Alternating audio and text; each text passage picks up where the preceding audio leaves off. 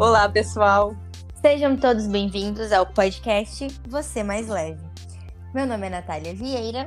E meu nome é Natália Capozzi. E nós somos nutricionistas. E aí, gente, tudo bem? Saudade de vocês, né? Já faz duas semanas que a gente não grava podcast, parece que fica estranho, né? Os astros ficam desalinhados. Bom, hoje a gente vai falar sobre gorduras e a gente vai ter que dividir esse episódio em duas partes porque é, ficou bastante conteúdo e senão vai ficar muito comprido e a gente sabe que se ficar muito comprido acaba atrapalhando vocês, então é, a gente vai dividir ele, tá? É, Para começar a falar sobre as gorduras, é importante a gente colocar a importância delas né, no nosso organismo, né? A gente sabe que o nosso corpo ele é composto de tecidos, né? E no te nos tecidos nós temos as nossas células, né? Células que vão com é, compor a nossa pele, órgãos, unhas, cabelos, enfim. Todas as células do nosso corpo têm uma membrana que envolve elas. E essa membrana, ela tem como componente principal os lipídios. Então, são várias moléculas de gordura ali em volta de cada célula do nosso corpo.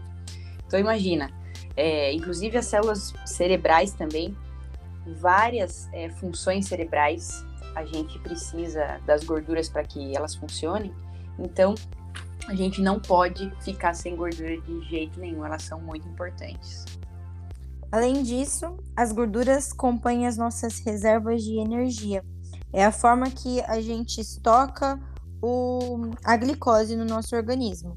E esse estoque ele fica localizado no tecido adiposo ou gorduroso. Quando há falta de combustível para as células, esse tecido é acessado. Então, quando a gente para né, de ter energia consumida pelos alimentos, a gente acessa esse tecido para conseguir energia para o nosso corpo e desenvolver as funções vitais. Esse tecido ele também vai servir como proteção térmica, né? Então, pessoas que moram em lugares muito frios, né, que tem uma variação de temperatura, fazem uso da gordura para manter a nossa proteção térmica.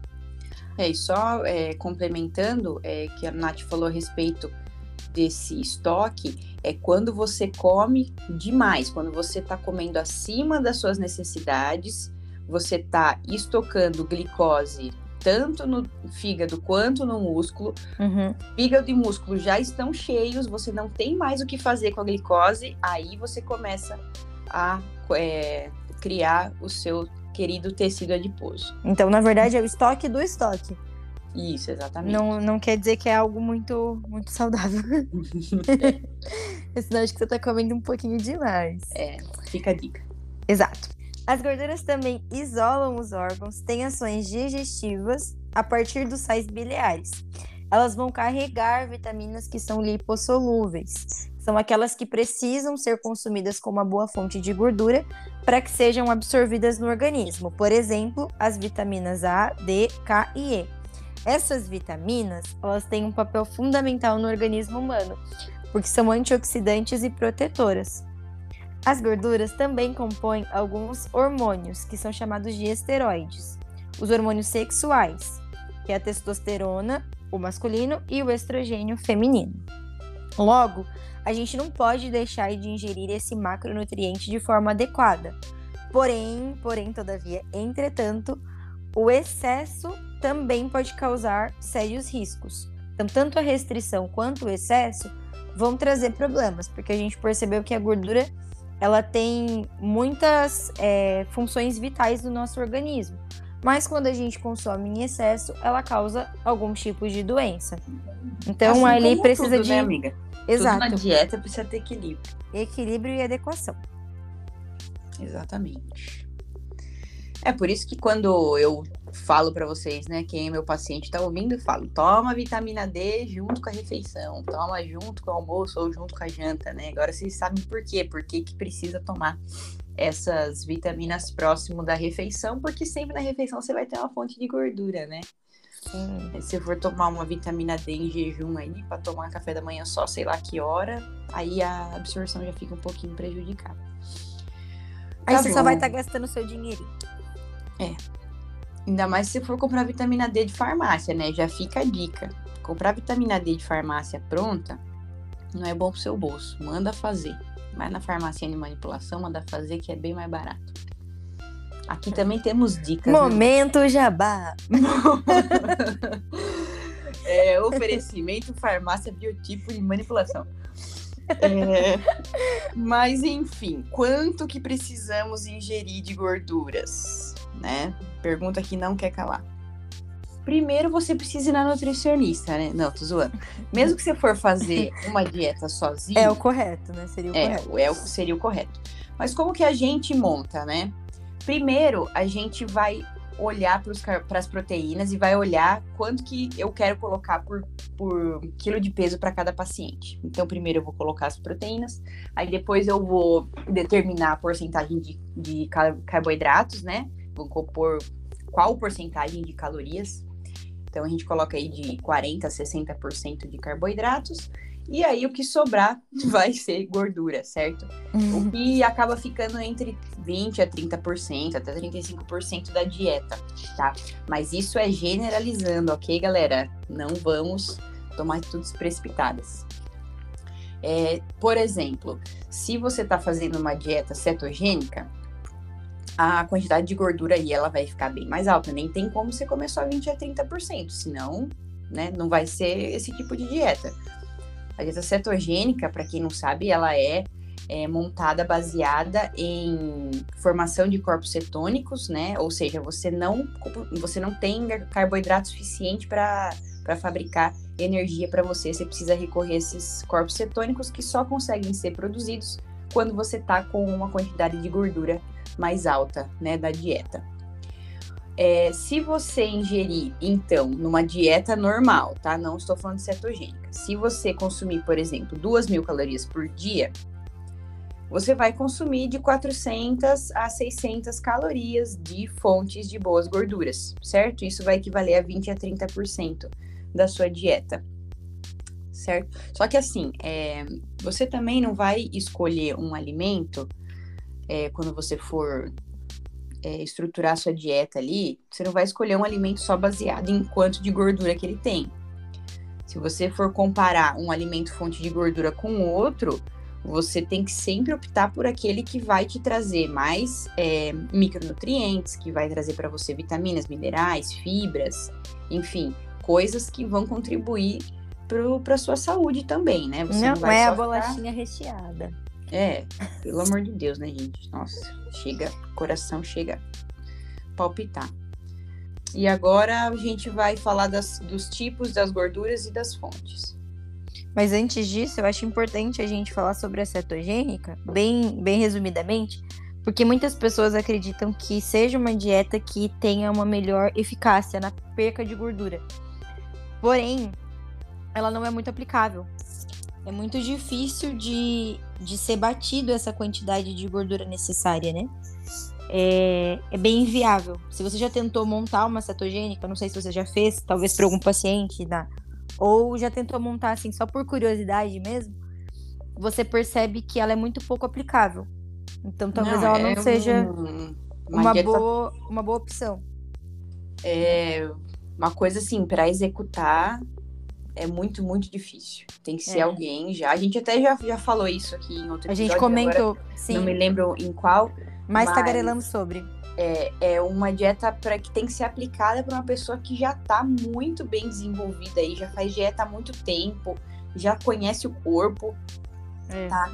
Não, se você tiver uma dieta normal, uma dieta geralmente padrão Brasil, né, que é comer carboidrato refinado para dedéu e começa a fazer cetogênica porque você acha que vai ser a solução dos seus problemas, vai sofrer? Gui? Você vai sofrer, você vai bagunçar o seu organismo, você vai fazer seu metabolismo não entender bolhufas do que está acontecendo.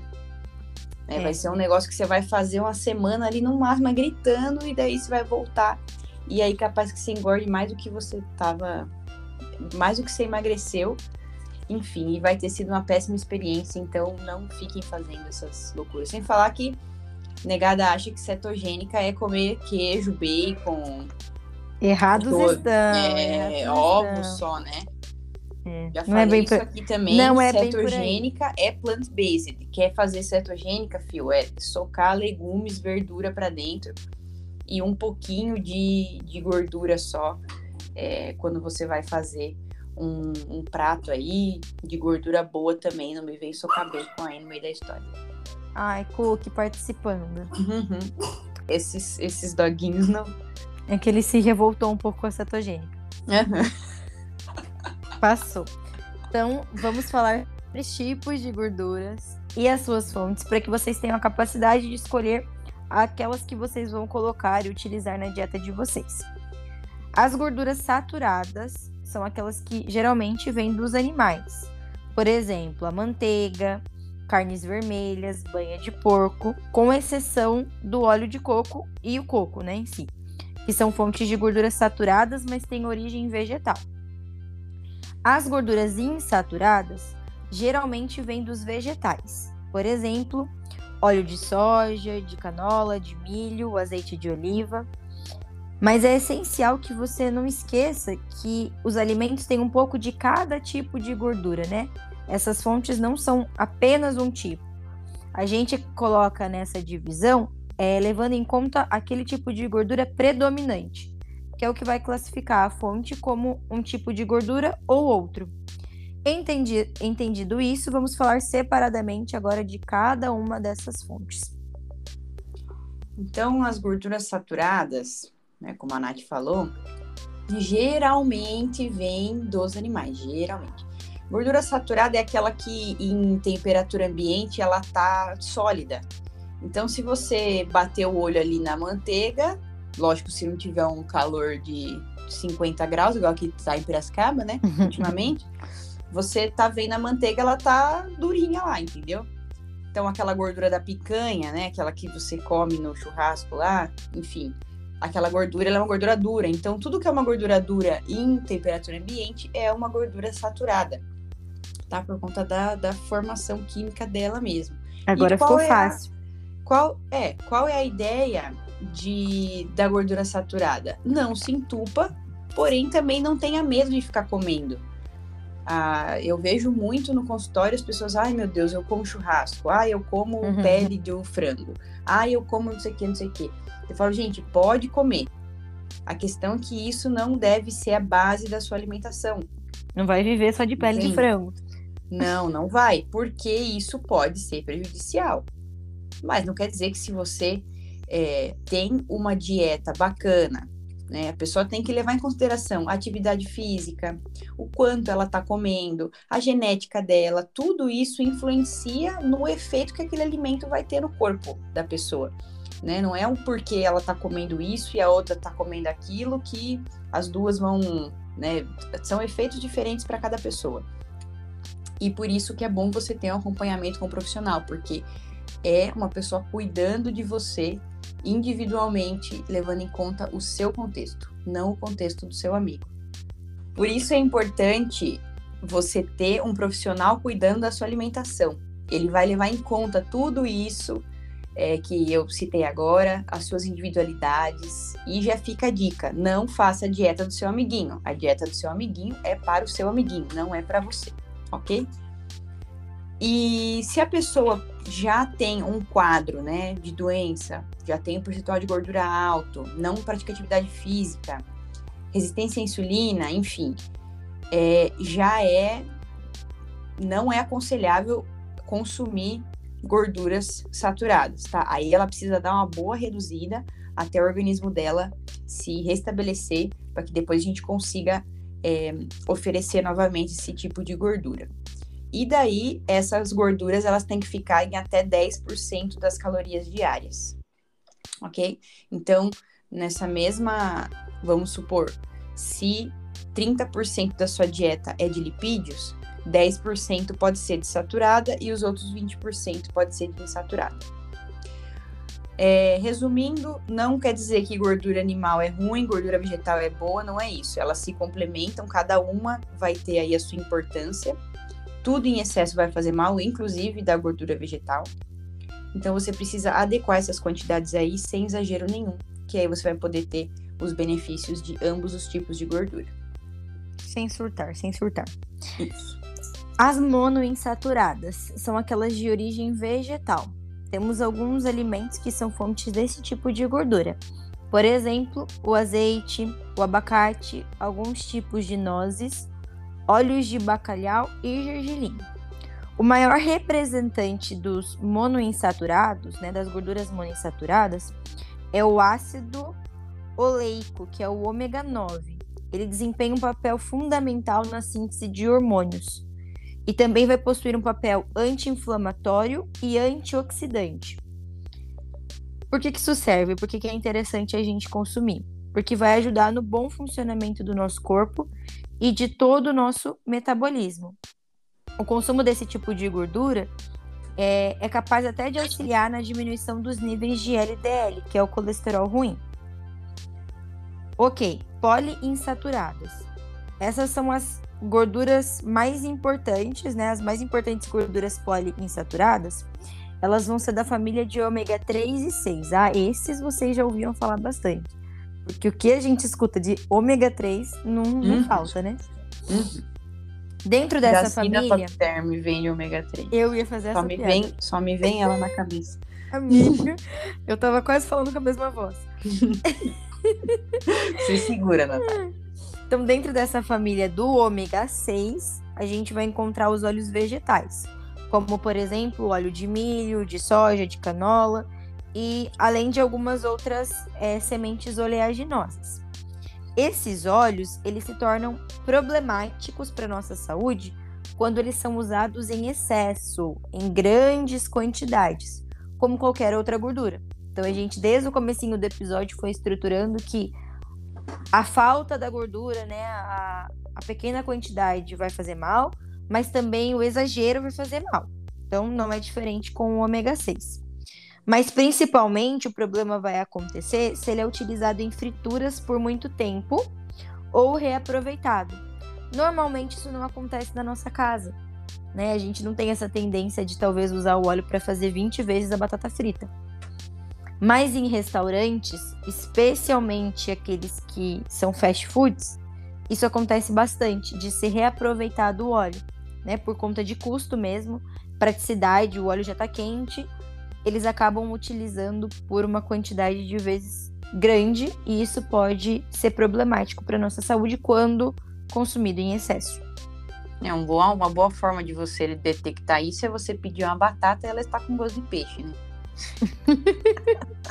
Já aconteceu comigo. É isso aí. Então, gente, a as gorduras elas são as saturadas, como eu já expliquei, que são as animais, e aí as insaturadas elas são divididas entre mono e poli, tá bom? Que são essas duas aí que a Nath explicou para vocês. Mono é ômega 9 e poli ômega 3 e ômega 6. O que, que é importante a gente saber em relação a quanto comer desse ômega 3 e ômega 6. O ômega 9 ele é mais fácil da gente conseguir, porque é, azeite sempre está na nossa alimentação, abacate também, enfim. A gente consegue ter um aporte legal de ômega 9. Ômega 6, então, nem se fala, porque óleo de soja, óleo de milho, de canola, todo mundo come isso aí ainda em excesso. Né? Uhum. O problema aqui é que quando a gente come uma quantidade alta de ômega 6, a gente também precisa acompanhar essa quantidade em ômega 3, porque tem que haver uma proporção entre eles. Ou seja, se você come é, 500 gramas, vamos supor, 500 gramas de ômega 6 na sua dieta, você precisa comer pelo menos 100 gramas de ômega 3. A relação de um para outro é de 5 para 1. Só que o que acontece? Em vez da gente consumir cinco vezes o que a gente come de ômega 3 de ômega 6, aqui na nossa dieta a gente acaba comendo 50 vezes maior, 50 vezes mais do que a gente deveria comer. Né? E essa proporção ela fica totalmente fora de, do esquadro aí, porque. Erramos bem pouco. É, nossa, foi por pouco, né? Margem de erro aí da. Do Só um zero, gente, só um uhum. zero. Então, pense, é, o ômega 3, como a Nath vai falar aí para vocês, eles vêm de fontes de peixe. Agora veja quantas vezes você come peixe e quantas vezes você come alguma fritura feita no óleo de soja. Então, assim, não tem nem como comparar isso daí. É realmente uma desproporção muito grande. E aí que tá o problema. Você não consome o ômega 3 em quantidade suficiente. Então a gente tem que acabar suplementando aí, tirando quem, lógico, já tem uma dieta certinha, não A maioria come, do... é. é, não come ômega 6 em excesso, né? Come certinho, come bastante peixe. Aí não precisaria, mas não é o que acontece na realidade. Então, o ômega 3, aí tá uma ótima fonte de gordura, por isso que ele é tão falado, a gente já escutou tantas vezes. Por quê? Porque tem muitos benefícios que são comprovados cientificamente. Os ácidos do ômega 3, que são provenientes de fontes animais e de algumas algas, são EPA e DHA. Diferente dos anteriores, alguns ácidos graxos dessa família, que é o 6 e 3, a gente não consegue sintetizar no nosso organismo. Por isso, eles fazem parte dos ácidos graxos essenciais, que são aqueles que a gente precisa ingerir através da dieta, que o nosso corpo não consegue produzir sozinho.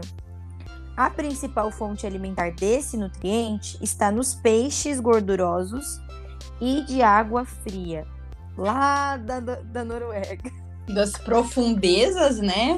Profundezas e longe, né?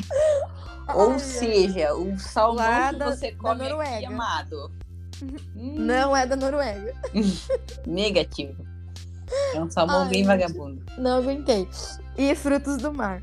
Então, alguns peixes são ricos em ômega 3, né? Por exemplo, o salmão, não, infelizmente não que a gente consome, né?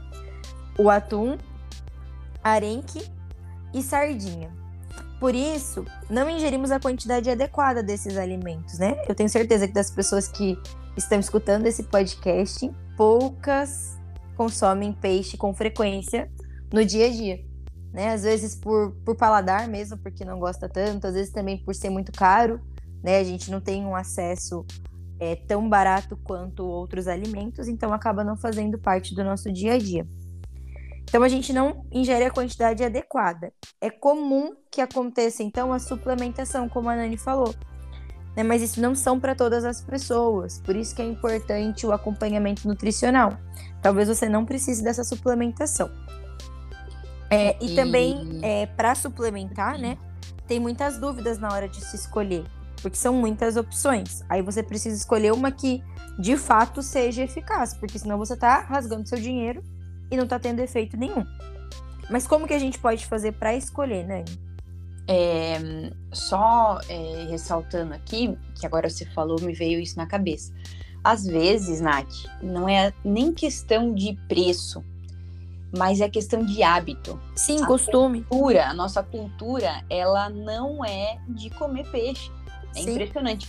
Vai haver vezes que você vai olhar no mercado que o peixe ele às vezes é até mais barato que a carne, mas você vai acabar optando pela carne porque não tem é, hábito. o hábito. Uhum. E fazer o peixe às vezes é um pouco mais complicado, né? Quando a gente fala sim, de culinária, sim. né? Então, ah, que vou fazer peixe frito. É só isso que as pessoas pensam, né? Não vou fazer uma receita diferente, não vou inventar moda. Então, isso acaba também complicando um pouquinho. Só que, gente, é importante que a gente tente fazer isso, né? Incluir esse hábito de colocar mais peixes na nossa alimentação, pelo menos umas duas vezes por semana. E isso inclui até mesmo atum e sardinha em lata, tá? Sempre em óleo, né? Atum sempre em óleo e sólido. Então você escorre bem o óleo dele, porque nesse óleo acaba ficando os metais, né? A contaminação de metais uhum. que existe no peixe. Então você joga fora esse óleo todo e pode consumir tranquilamente o atum e a sardinha de lata mesmo, tá bom? Sem estresse, pelo menos umas duas vezes por semana já vai ajudar nessa questão do ômega 3. Porque o ômega 3 também, infelizmente, ele não é muito barato para comprar, né, Nath? Sim. Enfim, ainda mais de marcas boas, né, de concentrações, que é o que a gente vai falar agora. O ideal é que quando você vai escolher é, um ômega 3, você precisa consumir as doses de EPA e DHA, os dois juntos, esses dois ácidos juntos, eles têm que ficar entre 500 e 1000 miligramas por dia, tá? Se a pessoa tem uma inflamação muito grave, né, muito importante como pessoas obesas ou ainda portadores de doenças autoimunes, podemos usar neles, né, aplicar, ou vocês podem tomar doses até maiores para ter os benefícios, tá? Porque aí ele vai atuar como um antioxidante, anti-inflamatório bem potente, certo? Se a gente for escolher entre o EPA e o DH, quando você for olhar ali na tabela do, do ômega 3, para a função anti-inflamatória, para é, função protetora cardiovascular, neuroprotetora, você vai escolher um que tenha DHA em maior quantidade, certo? Então, geralmente ele vai ter em torno do dobro da quantidade, se não tiver o dobro, vai ter até um pouquinho menos, beleza? E a somatória do EPA e do DHA, o ideal é que fique em uns mil miligramas aí. A gente coloca entre 500 e mil, mas o ideal é ficar entre mil. Tá? A somatória de EPA e tem que ser mil miligramas por dia, ou seja, um grama, com maior quantidade de DHA. Acho que deu para entender, né?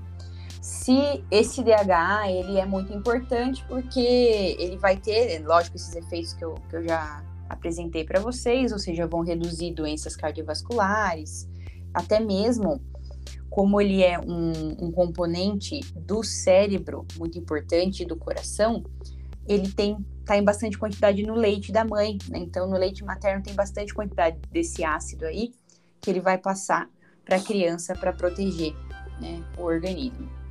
Se a gente também consome DH, o nosso intestino melhora, porque o perfil, o perfil das bactérias que habitam ali o nosso intestino ele também melhora. Também melhora a sensibilidade à insulina, aumento da taxa de síntese proteica. Então, para quem quer ganhar massa muscular, também é legal, porque o ômega 3 ele tem um papel importante na modulação de um hormônio né, que chama IGF-1, que é produzido pelo fígado esse hormônio ele é estimulado pelo GH, que é o hormônio do crescimento. Uhum. Então, quando é, a prática de atividade física, o músculo ele também é, começa a estimular essa modulação hormonal e o ômega 3 tem papel importante nisso aí, tá? E além da gente né, prestar atenção nas quantidades, é importante a gente ver a qualidade da matéria-prima utilizada né, nesse ômega 3. Então fiquem atentos quanto à procedência da matéria-prima. Como que vocês vão saber se é bom ou não? Através de certificações que vão atestar a pureza do ômega 3 que vocês estão consumindo. Busquem por suplementos que contenham o selo do selo IFUS. É, com esse selo você vai conseguir né, ter a referência de que o controle ali do, do suplemento que você está ingerindo é adequado. Visto que com esse selinho, né, a gente sabe que os critérios em relação à concentração de EPA e DHA, o índice de acidez, oxidação, é, a quantidade de metais pesados, compostos orgânicos, se são altamente tóxicos ou não, né, e, demais é, classificações estão todas asseguradas através desse selinho. Então, viu que tem o selo, pode comprar, tá tudo certo. É uma boa opção para vocês. É, a gente, pelo menos eu gosto de, de recomendar a marca da Vitafor, é um ômega 3 de qualidade. É, a Pura Vida também tem um ômega 3 bom. É, uhum. Tem alguma outra marca também que agora eu não tô lembrando. É, eu tenho em casa da Vitafor. Eu não lembro agora qual que é a outra marca, mas enfim. É, se você olhou lá e viu que tem o selo IFOS e a quantidade de mil miligramas aí por dia, o que pode acontecer, né, Nath, é assim, em farmácia você vai achar ômega 3 assim, nossa, 30 reais o ômega 3. Uhum. Então você tem que olhar ali o rótulo dele, porque geralmente vai ser um que tem uma quantidade muito baixa de EPA e DHA. E aí você vai ter que tomar metade do pote para conseguir a dose. aí não tem sentido, né, amigão? Por favor, né? Exatamente. Vamos pensar com o cérebro. Então, sempre é, olhe para ter um, uma quantidade legal, tem que ter isso aí que a gente já explicou para você não ficar é, tomando à toa, né? Tem gente que fala, ah, eu suplemento 550 coisas, mas nada na quantidade certa. E então, com a então, qualidade aí, correta, né? Uma boa precedência. Exatamente. Pega um ômega 3 aí, é, sei lá, fabricado em qualquer lugar aí, daí fica complicado. Não é, não é legal, não. É, próximo episódio a gente vai falar de gordura trans, a gente vai falar sobre abacate, sobre ovo, sobre óleo de coco. Enfim, ainda tem muitas coisas. Então, semana que vem, não perca o próximo episódio. É, continuação desse. Então, se você Isso. não, não prestou atenção nesse, volta lá no começo, presta de novo, assiste, é, escuta, assiste não, escuta mais uma vez. Que é isso, pessoal. É, falando em assista, se você ainda não segue a gente no Instagram, amados, por gentileza, segue lá no Insta pra ficar juntinho da gente. O Instagram do podcast é você mais leve podcast. E também segue a gente nos nossos Instagrams pessoais. Lá a gente fala, além de gordura, né, macronutrientes, a gente fala de vários assuntos, responde perguntinha pra vocês, tem vídeo de meme, tem diversos assuntos que podem ajudar aí no dia a dia. Então, muito Sim. conteúdo. Segue lá. Tem O até, tem, tem, tem cachorro, tem coruja, tem Ah. de tudo lá. Coruja só temos uma. Mas cachorro temos, temos gêmeos. A gente tem- É, eles são irmãos da mesma Irmãos. raça. Já não basta a gente ter o mesmo nome, a mesma profissão, a gente também quer ter a mesma raça de cachorro. Ai, queridas, tá bom? Vocês, queridos. Ah, eu, hein? Pelo amor de Deus. Mas enfim, galera, segue lá. O meu pessoal é arroba nataliavieira.nutri. Bem fácil agora, hein? Bem fácil. Mudaste. E o seu, Nani, passa pra eles. E o meu é arroba nani.nutri, tudo com i. É isso, segue a gente, fica pertinho. E até a semana que vem. Um big beijo. E tchau, tchau.